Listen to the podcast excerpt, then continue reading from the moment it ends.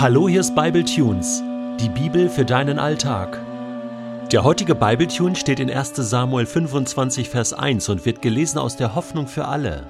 In dieser Zeit starb Samuel.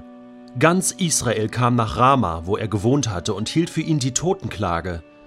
Danach beerdigten sie ihn in seinem Familiengrab. Vielleicht wunderst du dich ja darüber, dass ich heute nur einen Vers bei Bible Tunes behandle. Aber ich möchte den Tod von Samuel nicht einfach so übergehen, sondern ihn zum Anlass nehmen, mal grundsätzlich über dieses Thema mit dir nachzudenken. Eigentlich weiß doch jeder Mensch, dass es ihn irgendwann einmal treffen wird, oder? Früher oder später wird es jeder genau einmal erleben. Und zwar den eigenen Tod. Die Wahrscheinlichkeit liegt ziemlich genau bei 100 Prozent. Und doch wird nichts in dieser Welt so sehr verdrängt wie das Thema Tod und Sterben. Die Bibel gibt uns den guten Rat, bewusst an den eigenen Tod zu denken, damit wir das Leben davor richtig genießen und entscheidend planen können. Doch wer in dieser Welt tut das? 56,2 Millionen Menschen sterben jährlich in der ganzen Welt. Das sind zwei Todesfälle pro Sekunde weltweit.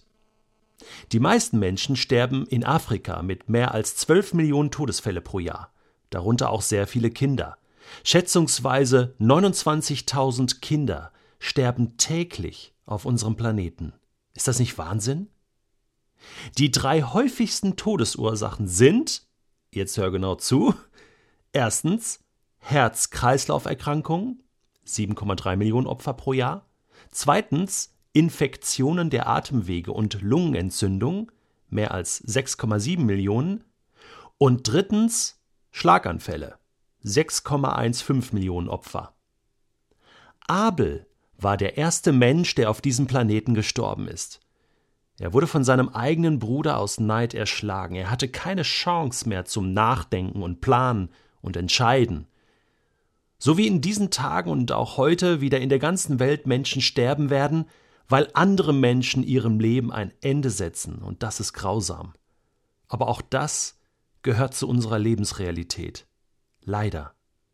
Nach Abel sind fast alle Menschen gestorben. Adam, Eva, Noah, Abraham, Jakob, Josef, Mose und auch hier der Prophet Samuel.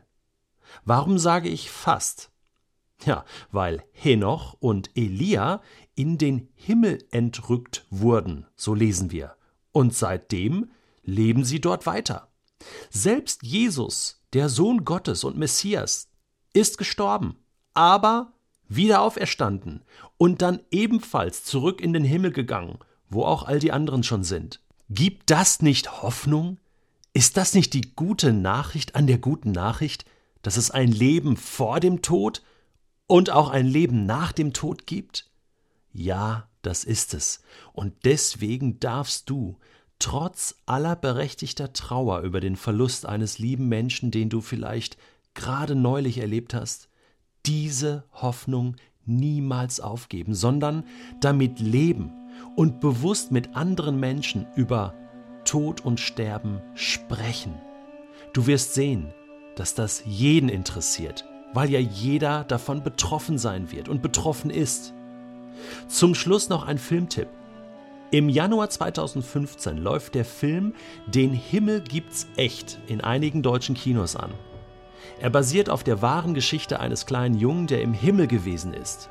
Nutze doch die Gelegenheit, wenn dieser Film in deiner Stadt läuft und schau ihn mit deinen Freunden an, um danach mit ihnen zu reden.